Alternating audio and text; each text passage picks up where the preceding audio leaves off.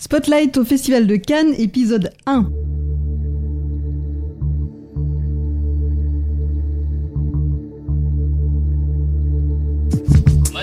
Parlons maintenant de cinéma. C'est un scandale Un scandale Scène 6, première. Action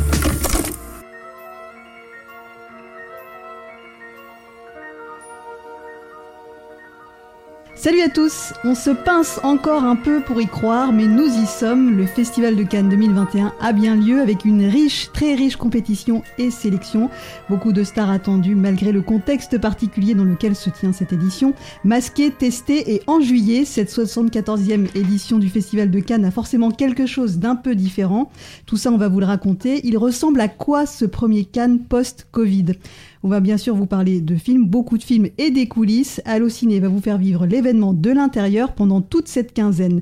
L'équipe de Spotlight est là, Laetitia Rattan, Megan Choquet, Thomas Desroches et Maximilien Pierrette. Salut à tous les quatre. Hello. Salut Hello Andou Raminoson aux manettes. On l'appelle MC Andou. Euh, je suis Brigitte Baronnet, Spotlight spécial Cannes épisode 1, c'est parti. Festival de Cannes, premier jour. Avant de parler du film du jour, le film d'ouverture Annette de Léos Carax qui sort dans toutes les salles de France ce mercredi, plantons un peu le décor de, de ce Cannes, une question qu'on se pose après cette année sans, sans Cannes, sans plein de choses qui nous ont manqué, beaucoup manqué, comme en parlait Jodie Foster pendant la cérémonie d'ouverture. À quoi ça ressemble ce premier Cannes? D'après Covid Quelles sont vos premières impressions? Alors, on précise quand même dans l'équipe, il y a des habitués du festival. Laetitia, Max, vous connaissez très bien les lieux. Et Megan et Thomas, pour vous, c'est c'est plutôt nouveau. Thomas, c'est totalement nouveau. Ouais. Megan, c'est une deuxième fois, mais dans une configuration un peu différente. Donc, pour ceux qui nous écoutent sans être à Cannes, euh, vos premières impressions, déjà, est-ce qu'il fait beau? Est-ce qu'il y a du monde? Est-ce qu'on est tout le monde est masqué? À quoi ça, voilà, à quoi ça ressemble? Moi, je suis très très contente euh, de pouvoir enfin euh, faire le Festival de Cannes parce que ça fait longtemps qu'on l'attend quand même. Et c'est vrai euh, que moi, j'avais déjà pu aller à ce festival euh, en tant qu'étudiante en 2017. Et là, euh, bah, mon accréditation presse a une toute autre saveur. Donc j'ai hâte euh, de pouvoir en profiter euh, un max pour voir plein de films et vraiment être de ce côté-là du festival. Et surtout qu'en plus, c'est une édition vachement particulière. Enfin, on n'aurait jamais pensé que Cannes, avec des masques en juillet, pourrait se produire. C'est le cas. Alors, heureusement, il fait super beau. Donc, ça rajoute un peu un cadre idyllique à ce festival. Donc, pour l'instant, euh, tout roule. hein. Pour l'instant, c'est assez. euh, un peu en mode touriste. Parce qu'il fait très beau. Et puis, euh, n'a pas encore réellement commencé. Alors, on a commencé ce soir avec le film d'ouverture. Mais je pense que ça va être euh, très sportif euh, dès demain. Moi, le Festival de Cannes, c'est quelque chose que j'ai toujours euh, rêvé, fantasmé et tout. J'ai regardé pendant de nombreuses années sur la, cérémonie d'ouverture à la télévision et puis j'ai toujours été frustré quand la cérémonie, enfin la retransmission s'arrête. Évidemment, on peut pas voir le film d'ouverture et là, du coup, j'ai pu le voir. c'est vraiment une une expérience unique. On voit beaucoup de personnes en, en robe, en, en smoking, donc ça c'est c'est un- assez euh, On pense beaucoup aux gens en smoking alors qu'il fait 28 Oh, degrés en ah oui. moyenne. Ouais, il fait super beau, super chaud. Je sens la crème solaire à 3 km autour. Et euh, non, mais je pense que ça va être, euh, ça va être rock. À l'image du film de ce soir, un peu. Laetitia et Max, vous, vous connaissez bien, c'est, vous êtes un peu chez vous, je sais pas, c'est votre combienième édition déjà, peut-être euh, resituée Oh, je ne sais pas, je saurais pas te dire là pour le Alors coup. moi je crois que c'est la 13e. Ah, J'espère que ça va bien se finir parce que, que ça va pas porter malheur mais si je dis pas de bêtises c'est ma 13e et la 11e avec euh, Allociné. Toi Laetitia un peu moins, mais beaucoup. Bah, oui, voilà, mais du coup, ne- peut-être ma neuvième, si je calcule à peu près en, en fonction de deux petits congés maternité, euh, voilà. mais, euh, mais pareil, ouais, c'est ça. Donc c'est un plaisir. Moi, j'ai été un peu dépaysée quand même en arrivant parce que bon, ça fait euh, deux ans du coup. La dernière fois, c'était en, en 2019, donc euh, on est de retour. Mais c'est vrai que le fait que ce soit en juillet. C'est un peu différent, on a vraiment les festivaliers qui se mêlent aux estivants, donc euh, il y a une ambiance un peu particulière, beaucoup de, de gens euh, voilà, qui sont touristes, comme tu disais, donc euh, c'est assez étrange. Voilà. Mais ça fait plaisir, ça fait plaisir. Tout de suite, on retrouve tout, comme tu disais, euh, Thomas. On- moi, ce qui me marque toujours à Cannes, c'est vraiment tous ces gens euh, très très bien habillés en attente de la soirée qui ne viendra pas. Euh, donc c'est toujours un petit peu gênant et très émouvant. Donc euh, voilà, le tapis rouge, les- la, la voix, le micro, dans, en tout, dans, dans tout Cannes, un, un bonheur. Je crois que c'est quelque chose qu'on a entendu pendant la cérémonie. Euh, cette impression que on a oublié presque ce qui s'est passé pendant un an, que finalement, euh, voilà, 2020, euh, comme si on avait oublié 2020, même si, rappelons-le, il y a quand même eu des, des films Label Cannes, et Mm. qui d'ailleurs étaient présents dans la, la salle.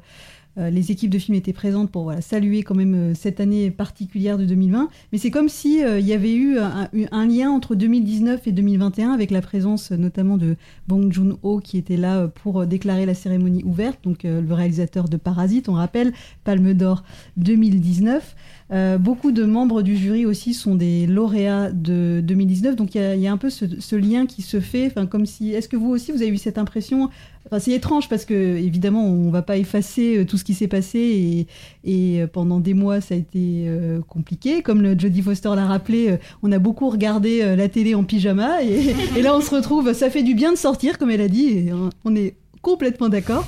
Euh, mais est-ce que vous aussi, vous avez eu cette impression que ça y est, en, en un claquement de doigts, on avait, euh, ça y est, on a, on était revenu. euh, un Ouais, c'est bizarre. Je pense qu'après, justement, il faut, comme tu le disais, il faut faire attention quand même à, justement pas retomber trop dans la, dans l'euphorie et se dire c'est bon, on est comme en, on est comme en 2019. Mais comme en fait pour nous particulièrement en fait Cannes c'est euh, vraiment c'est une étape dans l'année donc c'est vraiment c'est un incontournable en fait. Le fait de pas avoir eu Cannes l'an dernier parce qu'évidemment tout était fermé. Bah en fait t'as l'impression ouais, qu'effectivement euh, t'as pas l'impression d'être passé directement de 2019 à 2021 on a l'impression que c'est euh, limite Cannes 2020 mais qui a lieu euh, beaucoup beaucoup plus tard que prévu. Oui, beaucoup plus tard, oui. voilà c'est un peu comme l'euro 2020 l'euro 2021 on sait pas Oui, trop ce que c'est mais voilà c'est un peu euh, on a l'impression qu'en fait on a, on a fait un bond dans le temps. Il y a eu une espèce de parenthèse en fait qui voilà, on, on a tous un peu morflé quand même euh, comme voilà comme l'a dit Jodie Foster. Mais euh, du coup il y a un effet bizarre. C'est presque irréel en fait de se retrouver à Cannes et de se dire ah bah ouais peut-être que finalement la vie va reprendre un peu et le cinéma aussi Mm, Ça fait du bien. Mais ce qui est réel, c'est ça, c'est de se retrouver tous très nombreux dans une salle. Certains plus masqués que d'autres, hein, je me Mm. permets juste, euh, voilà, c'est vrai Mm. que sur la cérémonie, bon, tout le monde ne portait pas son masque, donc c'est assez étonnant. Mais du coup, moi, ça m'a fait cette impression, bon là, du coup, pas, pas génial, mais que rien ne s'était, pas- enfin, comme si vraiment, euh, ça y est, on en était sorti ou que rien ne s'était vraiment passé. Donc c'était assez, assez perturbant, ouais. Après, c'est très humain finalement aussi Mhm. de, vrai. vouloir aussi avancer, tourner la page et aller de l'avant. Et, et euh, je trouve ça plutôt pas mal, en, évidemment en, en- en respectant les mesures sanitaires parce qu'on on n'en est pas sorti quand même. Mais je pense que c'est un mécanisme de défense très humain de vraiment de retrouver ce rendez-vous et de se dire bon, allez. euh, on passe à autre chose, on va de l'avant et la vie continue quoi. Et, et je pense que c'est un peu l'ambiance générale du festival et effectivement euh, la présence de Bong Joon-ho euh, fait vraiment ce lien comme il l'a dit euh, que Thierry Frémaux l'a invité euh, pour ça aussi, pour faire ce lien. Et d'ailleurs, je trouve que c'était une très belle image. Moi, j'ai adoré euh, Bong Joon-ho, euh, Pedro Almodovar, Jodie Foster et Spike Lee euh, qui déclarent tous ensemble, vraiment euh, unis, euh, que euh, le festival euh, est enfin ouvert. Quoi. Je trouvais ça très beau. Moi, ce que j'ai beaucoup aimé, c'est que donc l'acteur principal de Parasite qui est dans le jury. On avait l'impression qu'il était pas au courant que Bong Joon-ho oui, arrivait. On aurait dit surprise, surprise. Il était surpris. On aurait dit un enfant. C'est genre l'émi- Oui, oui. Star à domicile. On a l'impression que Oui, c'était pareil. C'était extraordinaire. Il est là. Ouais, il y avait, il y vraiment. ouais. C'est mon copain Il y avait vraiment ce que, ce que tu dis en fait, cette espèce de, de joie en fait que tout le monde a, ce côté où tu dis ah bah ouais ça va reprendre en fait.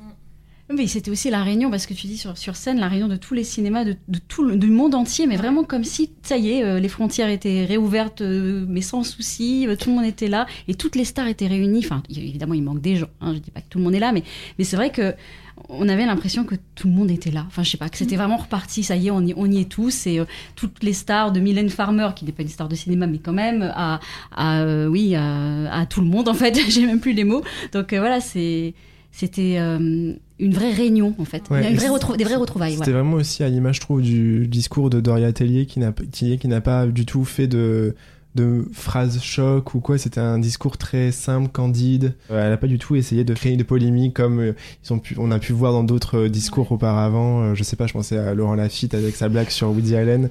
Qui Et, était là euh, d'ailleurs Laurent Lafitte. Oui, oui, oui, qui était là. Ouais. Mais euh, c'était très simple et ouais, il y avait quelque chose de vraiment, c'était la joie avant tout quoi. C'est un peu ce que je redoutais comme de la, la cérémonie d'ouverture.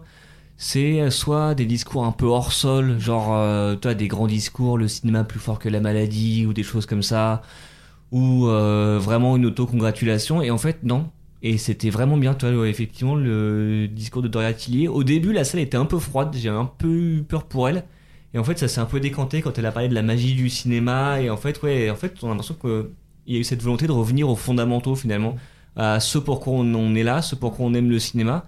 Et c'est vraiment ce qui a marché. Puis en plus, après, il y a eu les, euh, les montages en hommage à Spike Lee, à Jodie Foster, qui a été superbe. Très bien Ouais, fait, c'était ouais. super bien. Vraiment, bien non, fait. franchement, il y a, on a beaucoup critiqué à raison les cérémonies d'ouverture des ces années précédentes, Mm. mais celle-ci était aussi longue que d'habitude, mais elle était beaucoup mieux, beaucoup plus simple, Mm. beaucoup plus sobre, Ouais. et euh, c'était super. Et beaucoup plus classe, ouais, non, vraiment très bien. Puis il y a peut-être une chose toute simple, j'en reviens à, à nouveau au discours de Jodie Foster, donc qui était là pour recevoir la palme, une palme d'or d'honneur. Ce que j'ai trouvé très fort avec son discours, c'est que elle ne s'est pas positionnée comme il y a le monde du cinéma et les autres, en, disant euh, des choses euh, toutes simples comme euh, bah, j'ai passé ma soirée en jogging à regarder des films, et ben c'était tout le monde en fait, c'était aussi bien euh, voilà Jodie, Foster que nous, et, donc il y a eu ce truc où finalement ce moment particulier que la planète entière a vécu, ça nous a, ça nous a aussi euh, liés différemment et À travers son discours, elle a quand même vachement humanisé le milieu du cinéma Voilà. finalement et l'a peut-être euh, des- fait descendre de son piédestal Mm.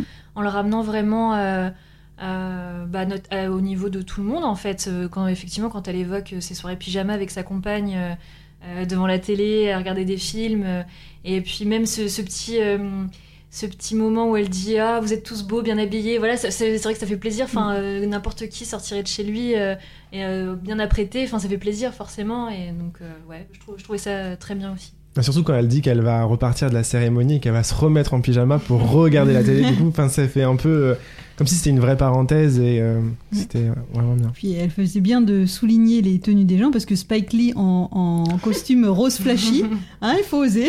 Il Bah, faut- on n'en attendait pas moins de lui Il hein. est pas venu avec un sweat du PSG parce que depuis, depuis son arrivée à Cannes, en fait, il est looké euh, PSG du, du pied des, des pieds à la tête, y compris au photocall du jury. Donc au moins, on se dit, il a fait un effort, mais effectivement, on l'a bien remarqué. euh. Il y a quand même eu le rituel moment de, de, de gringue de Doria Tillier qui a Mm. fait, qui a fait du- l'appel du pied à, à Adam, Adam Driver. C'était c'était marrant. non mais qui ne l'aurait pas fait franchement hein. désolé hein, mais, Mais c'est toujours- Adam Driver quand même Ils sont toujours gênés à chaque fois. Moi, j'adore leur tête à chaque fois. Ouais, il rigolait quand même plutôt bien Oui, finalement, oui, oui, mais, oui. euh, mais c'est vrai qu'en plus, il y a le décalage parce qu'ils ont la traduction euh, ça. simultanée. Mm. Donc du coup, la blague met du temps à arriver, mais je pense qu'il y a Ouais. toujours ce côté où de se dire, ah, ça, ça va être moi cette Ouais, fois-ci. c'est ça, exactement. Donc si vous avez manqué la cérémonie d'ouverture, elle est disponible en replay sur euh, les sites de Canal+. On vous conseille de la découvrir au complet. Et donc on parlait d'Adam Driver à l'instant, ce qui me fait une transition parfaite pour parler du film d'ouverture, donc qui est Annette, le nouveau long métrage de Léo Scarax. Ça faisait 9 ans qu'il n'avait pas fait de long métrage depuis Holly Motors, qui était déjà à Cannes. Euh, donc le film est, sorti partout euh, en France, donc simultanément à la cérémonie d'ouverture et donc aujourd'hui euh, mercredi euh, dans toutes les salles de, de cinéma. Alors on va on va l'évoquer euh, en large et en travers parce qu'il y a beaucoup de choses à dire sur ce film qui est riche. Alors c'est une comédie musicale et euh, Max tu vas nous le pitcher Oui, en quelques bah, mots. Je vais reprendre en fait ce que lit le synopsis officiel pour deux raisons. Parce que déjà, c'est c'est assez clair. C'est-à-dire que c'est l'histoire d'un d'un couple euh, hollywoodien. Elle est chanteuse d'opéra, lui est un comédien de, de stand-up. Et ils ont un enfant qui, nous dit-on, est promis à un destin extraordinaire.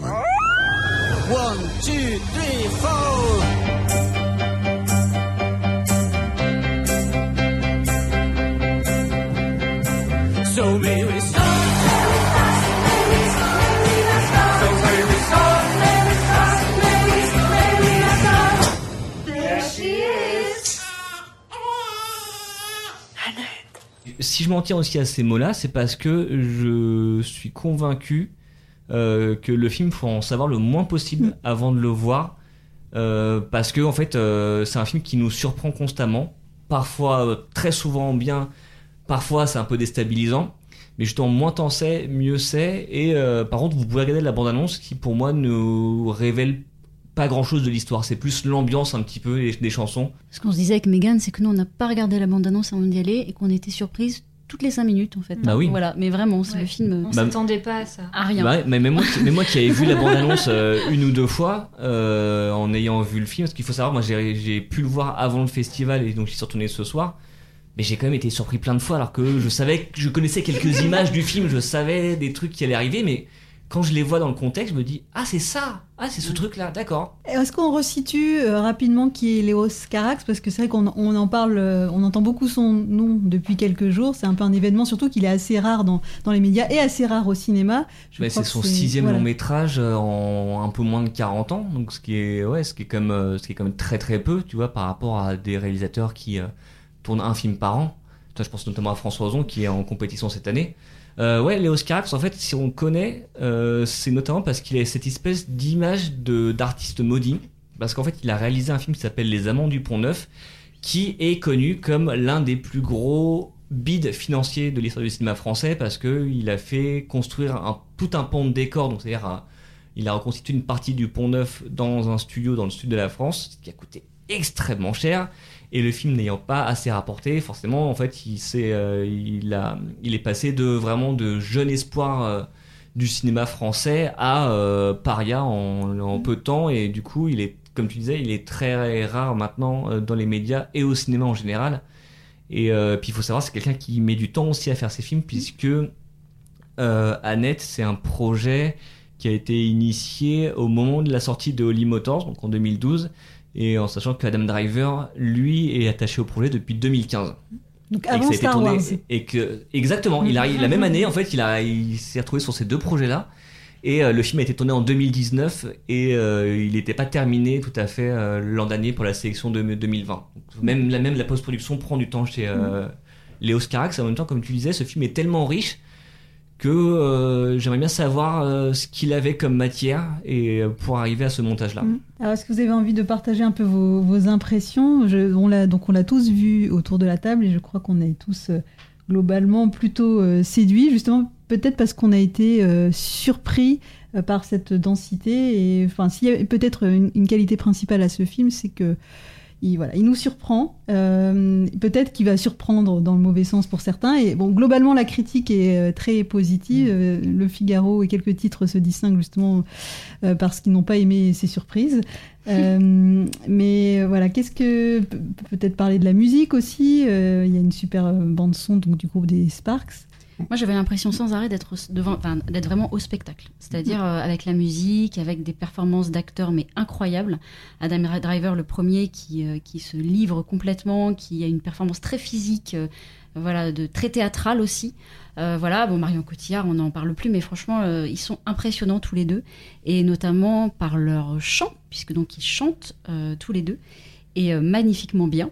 Donc euh, voilà, c'est moi c'est surtout vraiment le côté chaud à chaque fois qui me qui me surprenait, qui m'embarquait énormément et avec un- une esthétique euh, magnifique, des plans sublimes, euh, vraiment une, une sorte de entre la poésie, le théâtre, euh, bah, le cinéma bien évidemment, euh, un- voilà, assez, assez fou. C'est un film qui mélange en fait, qui regroupe presque toutes les formes d'art. Parce que Ouais. t'as le cinéma évidemment, t'as le théâtre, l'opéra, la chanson, la danse, il y a même le stand-up. Parce que Oui, voilà, le personnage d'Adam Driver est un, est un, est un comédien artiste de stand-up.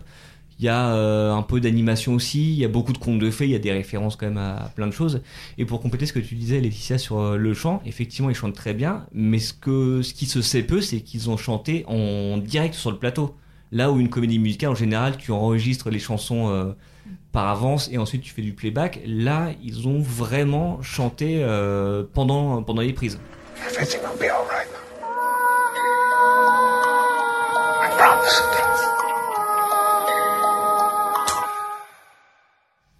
Ouais, moi j'ai adoré, c'était une vraie expérience et c'est, euh, je pense que c'est un film pour l'apprécier où il, il faut tout accepter en fait. Euh, accepter d'être euh, dérouté, de, de ne pas comprendre ou quel- si quelque chose ne fait pas sens, qu'en fait c'est pas grave, euh, c'est un conte avant tout et euh, c'est le- les thèmes qu'il y a derrière qui, qui comptent. Et euh, oui, j'ai été bluffé par euh, Adam Driver qui a un rôle aussi très physique où on voit énormément son, son corps et euh, je pense que il, ça, il joue vachement là-dessus. Enfin, et euh, moi j'adore Marion Cotillard et je trouve que dans ce film, elle, joue en plus une diva.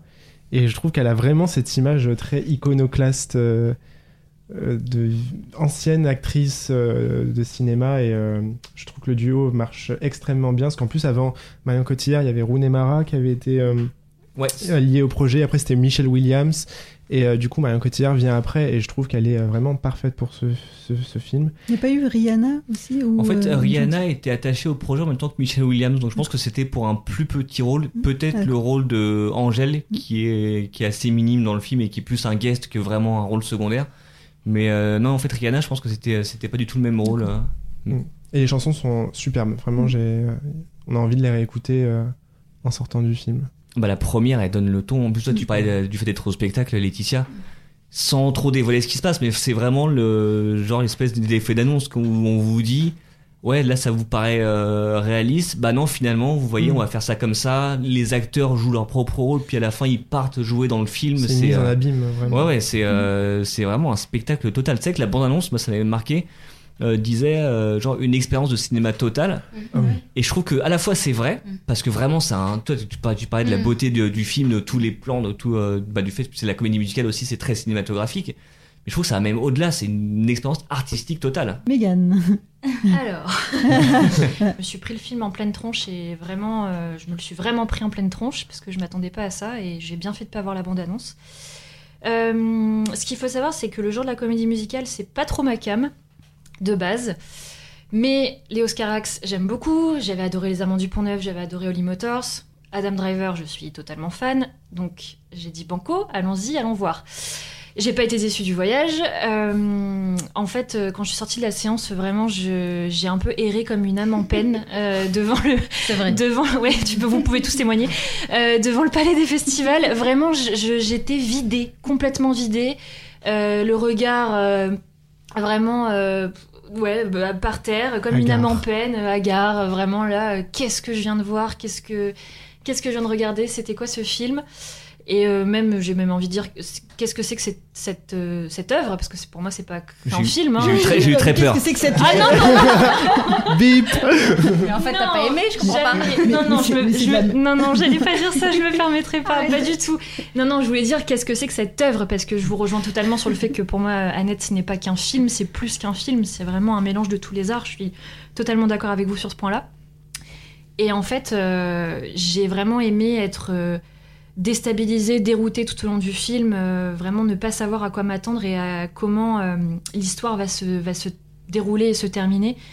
Et ce que j'ai vraiment beaucoup aimé euh, dans ce film, c'est vraiment la générosité de Léo Scarax, parce que au-delà de la musique, au-delà de l'intrigue, au-delà de la performance des acteurs et au-delà de, hum, des, des thématiques abordées, c'est vraiment cette générosité dans, dans ce film, parce que moi, c'est ce que j'aime beaucoup dans certains films ou certains genres de cinéma, c'est cette manière de se livrer totalement. Et j'ai ressenti un petit côté biographique quand même dans ce film.